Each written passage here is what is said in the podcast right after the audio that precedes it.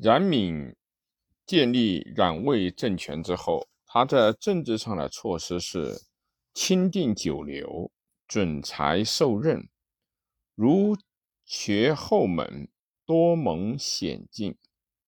这正说明了他仍走着魏晋以来封建统治政权的老路，稳定士族，提拔寒门，只是在地主阶层方面下功夫，忽视了广大人民的利益，不肯依靠人民，更无法发掘人民的潜在力量。如他由于猜忌而把与他合作共同消灭。羯族的李龙杀害了之后，对于与李龙有过深厚友情的乞活军，未见有进一步的联系。那时关中的雷主相好，拥三十余臂，聚众五万，以应东进。冉闵也没有很好的和他们取得联络，而冉魏政权阮意下的士族地主。或者是寒门地主，不但没有反对少数民族统治者的决心，而且为了维护自己的财富和权势地位，有时还会利用机会进行政治投机，从而加速冉魏政权的倾覆。石兆政权对于中原地区农业生产起到了相当大的破坏作用，尤其在石虎的末年。黄河下游年年饥荒，冉闵为了赈济贫困者，在他的新政权成立时，就把政府仓库内的积存粮食全部散发给平民。然而，由于石兆的残余势力石支在相国称帝，纠合了氐、羌、鲜卑各族，再攻冉闵。闵无越不战，而他即使与中原地区的农业生产恢复起来，却是谈不到的了。以后冉闵虽终于消灭了石支，而年年战争，实力大损，低族部族、贵族苻建已率众西归，拥有关中。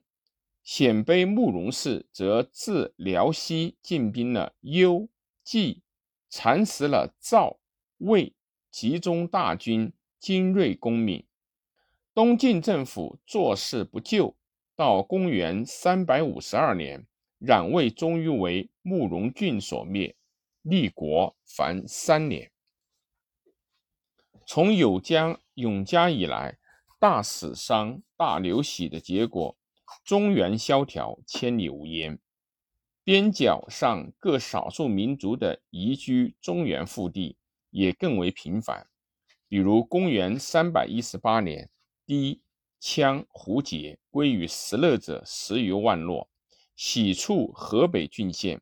公元三百二十年，刘耀徙八氐部落二十余万口于长安。公元三二九年。石勒灭刘耀，徙氐羌十五万落于河北。公元三三二年，石虎徙秦、雍民及氐羌十余万户于关东，使氐族部落酋长符洪为流民都督，居房头。羌族部落酋长姚义仲为西羌大都督。率部族数万移居清河之聂头，黄河的下游，一度布满了氐羌部落。冉闵在消灭石造政权之后，逐驱逐各少数民族的势力于赵、魏地区之外，史称清、雍、幽、荆州、喜户及诸氐。羌、胡、蛮数百余万，各还本土，道路交错，互相杀掠，且积役使者，其能打者十有二三。诸夏纷乱，无复农者。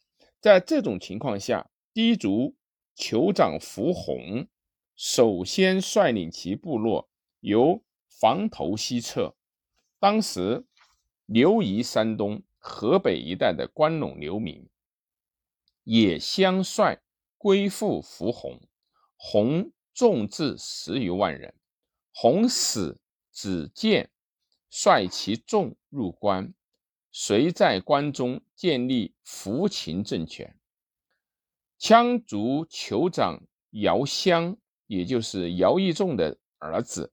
也率其部落六万余户西归，进屯信城，屠据关中，与扶秦战于三原，相兵败被杀。其弟姚常率羌部落投降了扶氏，后苻坚失败，姚常杀坚，在关中建立了姚秦政权。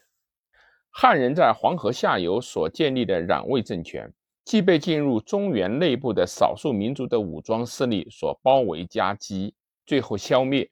多数汉族人民都不愿意在中原地区过着长期被压迫、被侮辱和随时可能被虐杀的生活，于是他们就像潮海般的涌向了江南，想回到汉人所建立的东晋王朝的统治地区去。